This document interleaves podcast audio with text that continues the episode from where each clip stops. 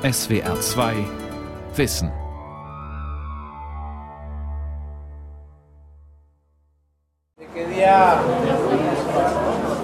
In einer staatlichen venezolanischen Klinik im Grenzgebiet zu Kolumbien hat eine Hochschwangere, ihren Namen will sie mir lieber nicht sagen, große Angst vor der Geburt ihres dritten Kindes. In Bademantel und Pantoffeln schlurft die junge Frau schwer atmend über den Flur. Ihr Baby könnte vier Wochen zu früh kommen. Aber außerhalb der teuren Privatmedizin gibt es weder Brutkästen und Material wie Handschuhe und Katheter noch Medikamente.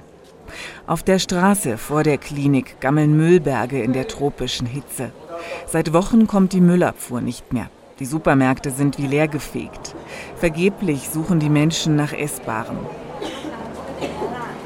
Südamerikas größte Flüchtlingskrise. An den Grenzen Venezuelas. Eine Sendung von Anne-Kathrin Mellmann und Ivo Maruschik. Venezuela, das einst reichste Land Südamerikas, ist zugrunde gerichtet. Die chaotische, desaströse Wirtschaftspolitik der sozialistischen Regierung hat die Produktion im Land abgewürgt. Für Importe fehlen die Devisen. Hyperinflation und Bargeldmangel stürzen die Menschen zusätzlich ins Elend. Venezolaner, die vor der schweren Krise nach Kolumbien fliehen wollen, kampieren am Straßenrand. Der Grenzübergang über den Táchira-Fluss ist nur wenige hundert Meter entfernt. Für die junge Schwangere ist selbst das zu weit. Ich habe Angst, dass mein Baby hier nicht versorgt werden kann. Also muss ich nach Kukuta in Kolumbien, auf die andere Seite der Grenze. Aber ich kann nicht mehr laufen. Wir müssen einen Rollstuhl auftreiben, weil wir nur zu Fuß über die Grenze kommen, mit langen Wartezeiten. Was ist aber, wenn die Wehen nachts einsetzen und der Grenzübergang geschlossen ist? Was, wenn ich es nicht rechtzeitig schaffe?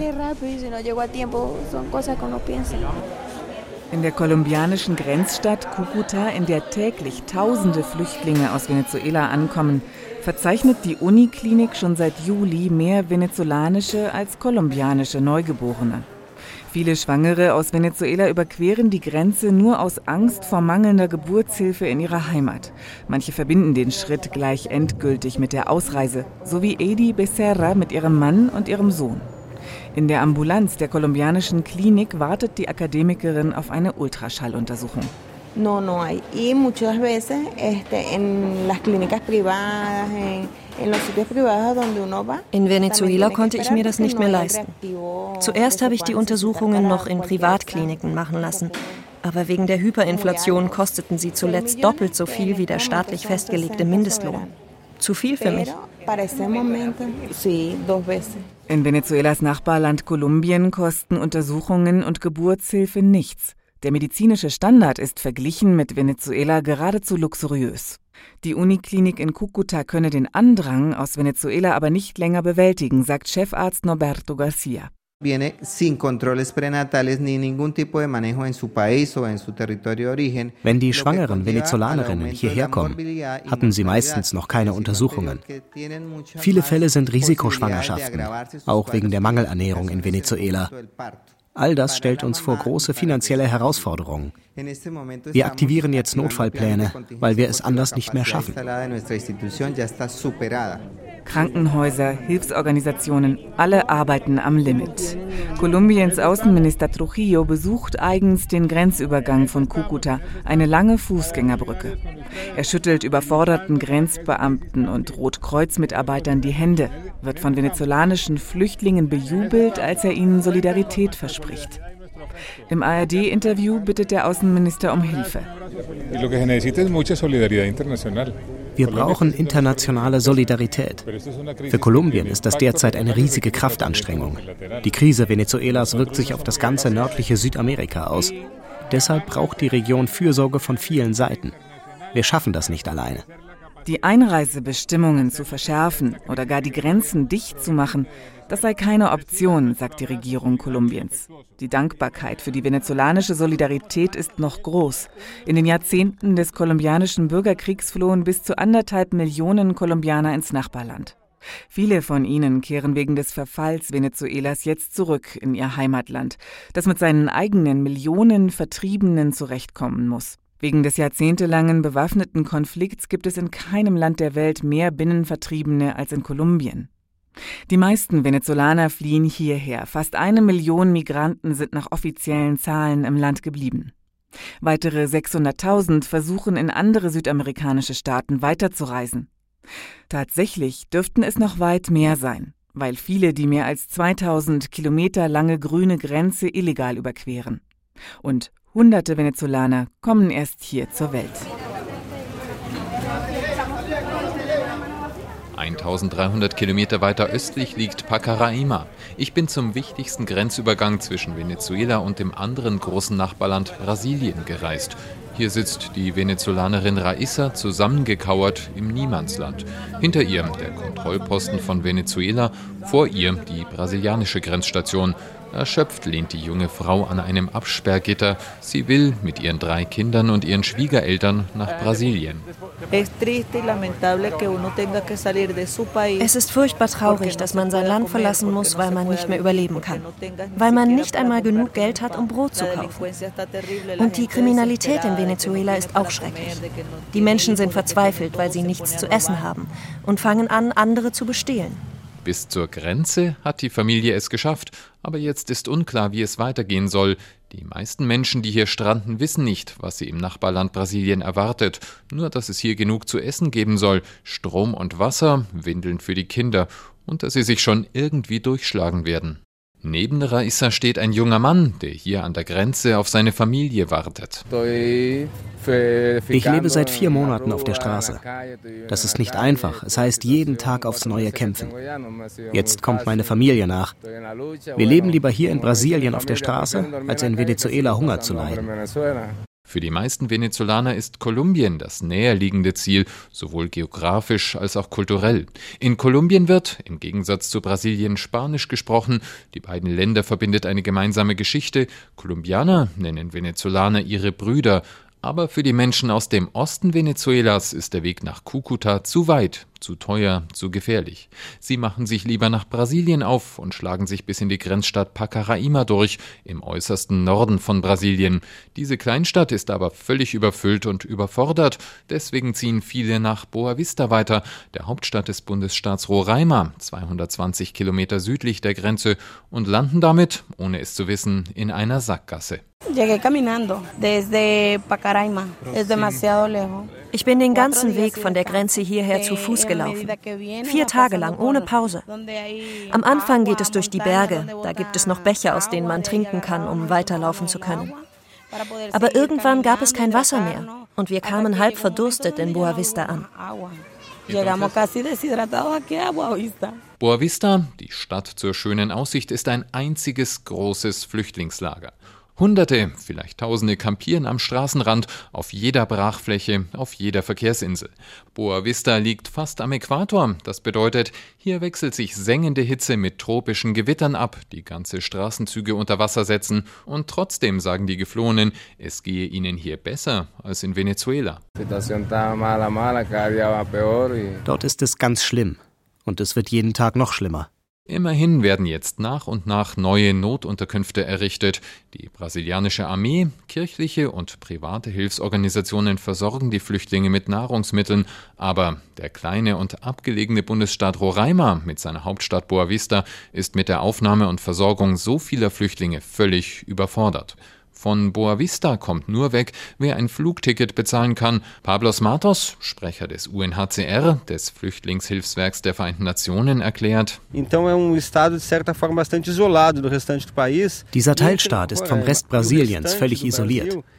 Zwischen Roraima und dem Rest Brasiliens liegen der Amazonas und der gesamte Amazonas-Urwald. Das ist eine natürliche Barriere für die Menschen. Und deswegen ist es auch so schwierig, hier Lösungen zu finden. Deshalb unterstützt das UNHCR jetzt die Regierung Brasiliens. Rund 50.000 Venezolaner sind nach offiziellen Zahlen bis jetzt in Brasilien angekommen viel weniger als Kolumbien aufgenommen hat, aber in Kolumbien können die Flüchtlinge weiterwandern. Per Anhalter, mit Bussen, zur Not in wochenlangen Fußmärschen. In Brasilien ist das aussichtslos. Die ärmsten Venezolaner bleiben in Roraima gestrandet. Die Zentralregierung in der Hauptstadt Brasilia will jetzt jeden Monat 400 Flüchtlinge auf andere Bundesstaaten im Süden des Riesenlandes verteilen, wo es Arbeit und bessere Versorgung gibt. Aber so viele Menschen kamen an der Grenze in Pacaraima zuletzt jeden Tag an. Von diesen Problemen wissen die meisten Venezolaner aber nichts, wenn sie hier stranden. Sie hoffen nur, dass es irgendwie weitergeht. Das Amt für die Koordinierung humanitärer Angelegenheiten der Vereinten Nationen OCHA hat Flüchtlinge befragt, mit klarem Ergebnis. Fast 100 Prozent geben als Fluchtgrund die wirtschaftliche Krise Venezuelas an. 85 Prozent haben kein Geld. 75 Prozent würden gerne in ihre Heimat zurückkehren. Wenn sich die Lage verbessert, aber das ist nicht absehbar. Obwohl Venezuela das Land mit den größten Erdölreserven der Welt ist, ist die Wirtschaft zusammengebrochen. Für die seit 20 Jahren regierenden Sozialisten ist ganz klar, wer Schuld hat an der Misere. Ultrarechte Imperialisten wie die US-Regierung führten einen Wirtschaftskrieg gegen Venezuela. Der 2013 verstorbene Präsident Hugo Chavez prägte den Begriff.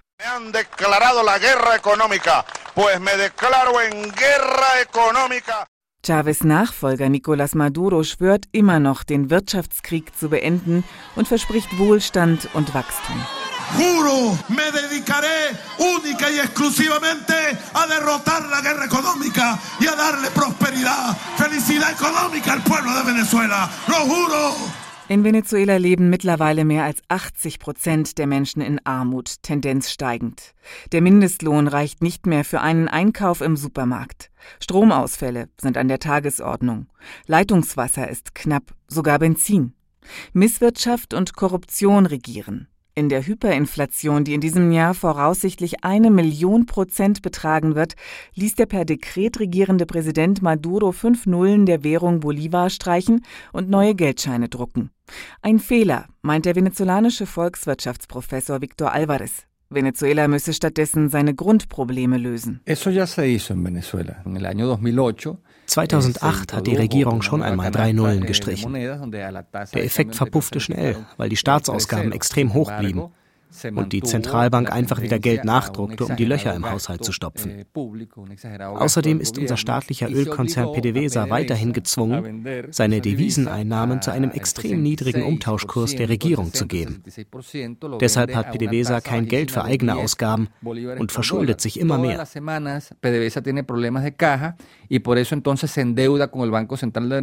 Der Goldesel PDVSA ist schwer krank. Als die Sozialisten 1998 mit Präsident Hugo Chavez an die Macht kamen, förderte der Konzern noch mehr als drei Millionen Barrel Öl am Tag. Die Regierung gab die Einnahmen mit vollen Händen für Sozialprogramme oder als Hilfsgelder für befreundete Staaten aus. Für Investitionen blieb nichts übrig. Die Förderanlagen verrotteten. Heute beträgt die Fördermenge höchstens noch ein Drittel. Milliarden sind in dem Konzern durch Korruption verschwunden. Der Todesstoß kam mit dem weltweiten Ölpreisverfall. Durch die extreme Abhängigkeit von diesem einen Rohstoff hat das Land lange versäumt, sich zu industrialisieren und seine Landwirtschaft zu fördern. Zu einfach war der Import von Lebensmitteln und Gütern des täglichen Bedarfs.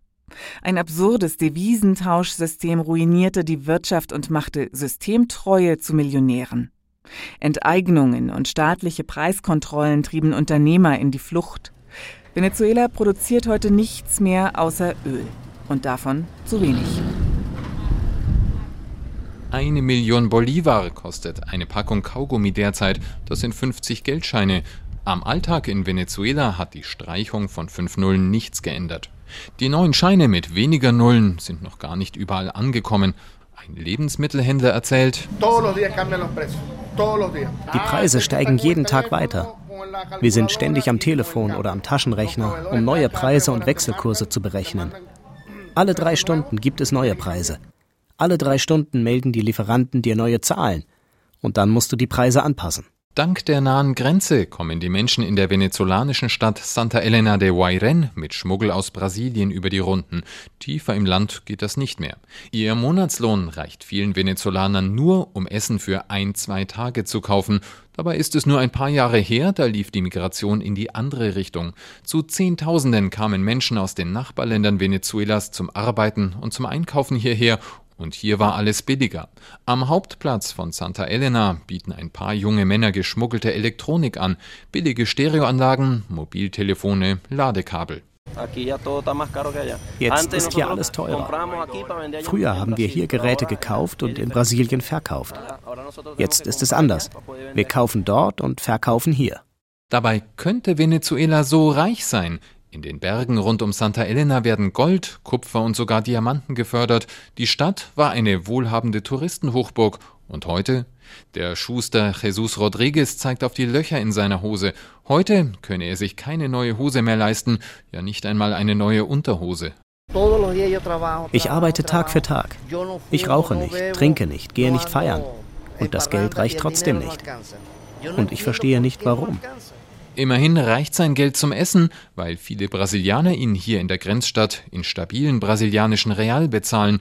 Den Menschen aus dem Landesinneren, die jeden Tag durch Santa Elena zur Grenze ziehen, gehe es wesentlich schlechter, sagt Jesus. Die Regierung von Maduro weiß anscheinend gar nicht, dass tausende Menschen nach Brasilien fliehen. Sie flüchten, als drohe hier im Land ein Krieg. Wovor laufen sie denn davon? Ich frage mich langsam, ob da nicht bald noch etwas Schlimmeres nachkommt.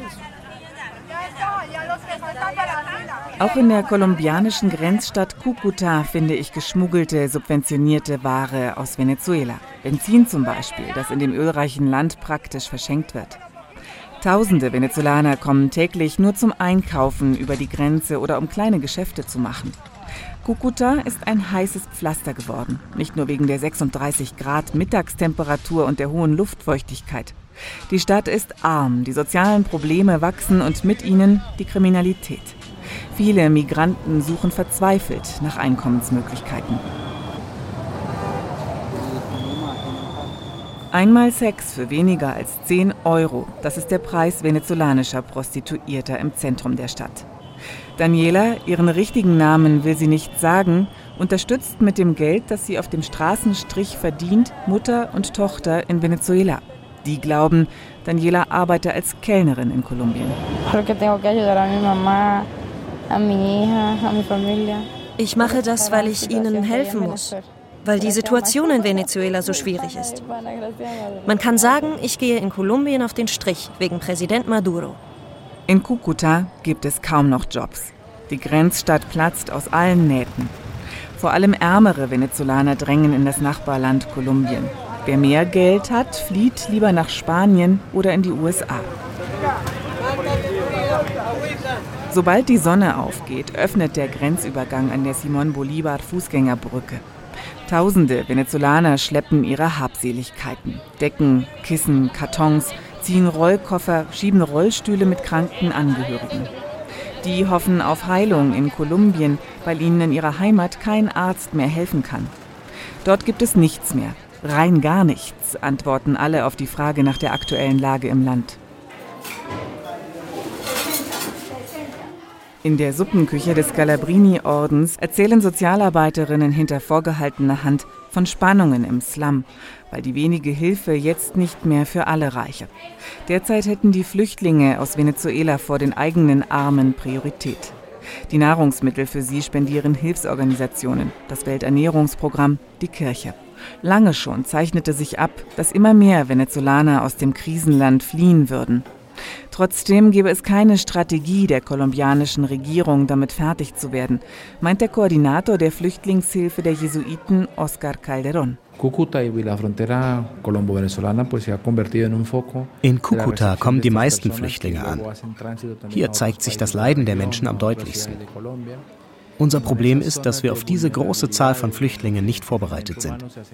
Es gibt zwar Antworten der einzelnen Regierungen auf die Krise, aber die sind nicht länderübergreifend und helfen den Migranten nicht, sich in den Aufnahmeländern zu integrieren. Die Tatenlosigkeit provoziert Konflikte zwischen armen Kolumbianern und den armen Venezolanern um das Lebensnotwendigste.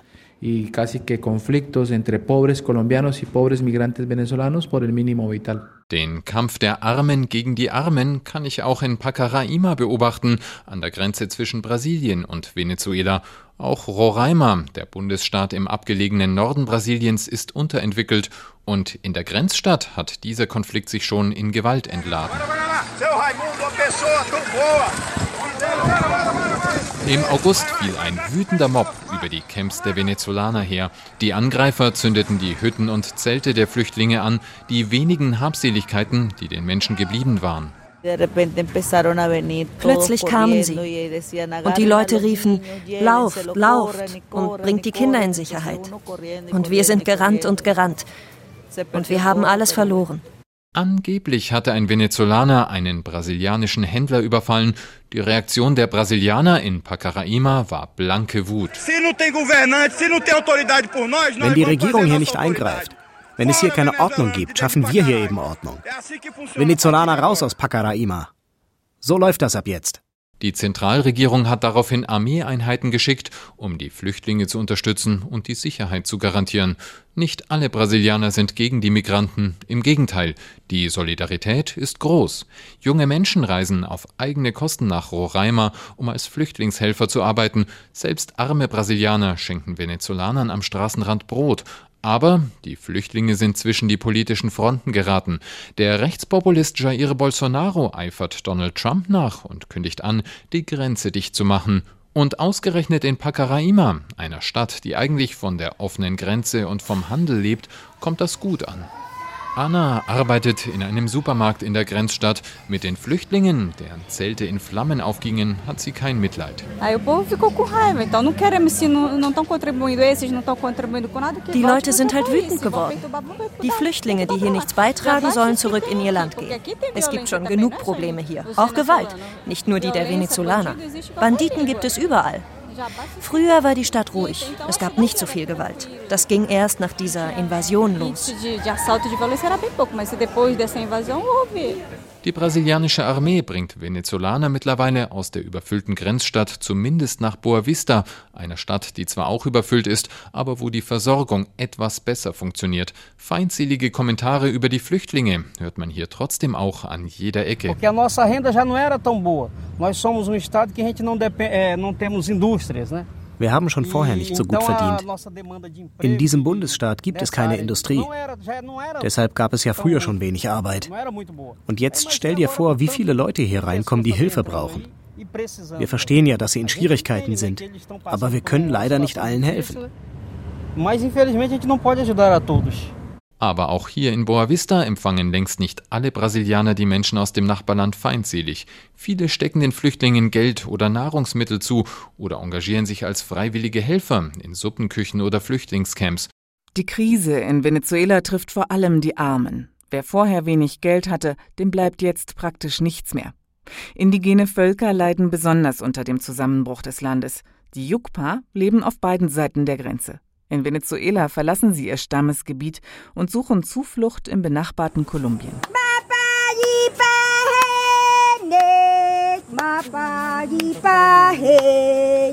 Zu meiner Begrüßung tanzt eine Jukpa barfuß im Staub, Hose und T-Shirt voller Mottenlöcher.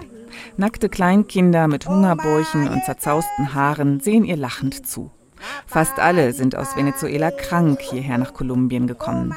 Medikamente gab es dort nicht mehr, auch keine Impfungen gegen Kinderkrankheiten. Ein kleiner Junge fiebert, er hat Masern. Zu diesem Stamm der halbnomadisch lebenden Jukpa zählen 75 Personen. Vor wenigen Monaten sind sie geschlossen über die grüne Grenze nach Kolumbien ausgewandert. Reinaldo López ist der Cacique, ihr Häuptling. Er spricht nur wenig Spanisch.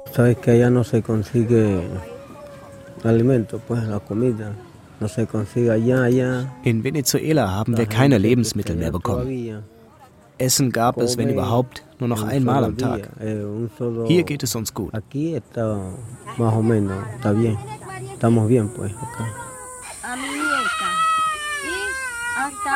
Die Frauen, die das Essen zubereiten müssen, sehen das anders. Nelly Achita steht im Eingang ihrer aus Ästen und zerschnittenen Mülltüten zusammengeschusterten Behausung und zeigt einen verbeulten Topf mit geschälten Kochbananen, die in trüber Flüssigkeit schwimmen. Ihre Enkeltochter weint, weil sie etwas anderes essen will.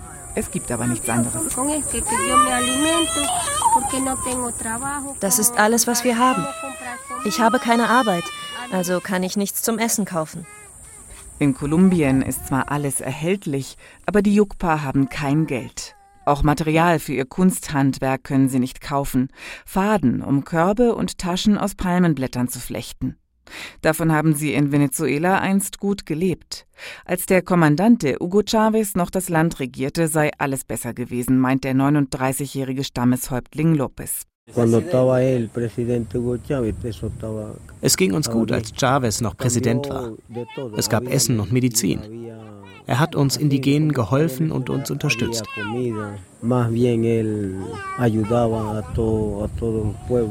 Bevor der Ölpreis sank und die Förderung einbrach, konnte Chavez die Einnahmen aus dem Ölverkauf noch für Sozialprogramme ausgeben. Den besonderen Schutz der Indigenen ließ er in die Verfassung schreiben. Für seine Nachfolger ist das heute nicht mehr als ein Lippenbekenntnis. Bei der extremen Not im Land kommt bei den indigenen Gemeinschaften nichts mehr an. Ihr angestammtes Siedlungsland verlieren sie an Goldgräber. Auch in Kolumbien werden sie zu Opfern von Ausgrenzung und Diskriminierung.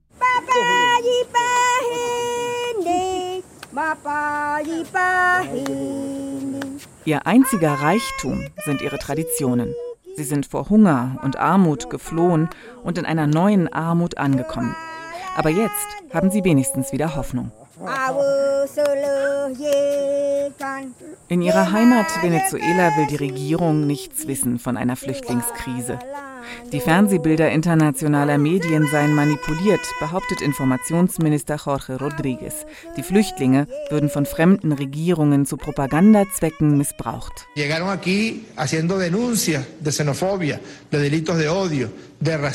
Diejenigen, die zurückgekehrt sind, haben sich über die Xenophobie beschwert und über die sklavenähnliche Ausbeutung.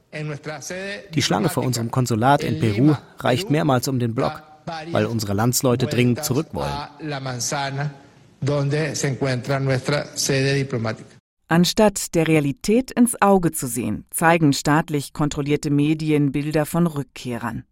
Präsident Maduro gibt sich als Retter, hat angeblich eine Luftbrücke eingerichtet.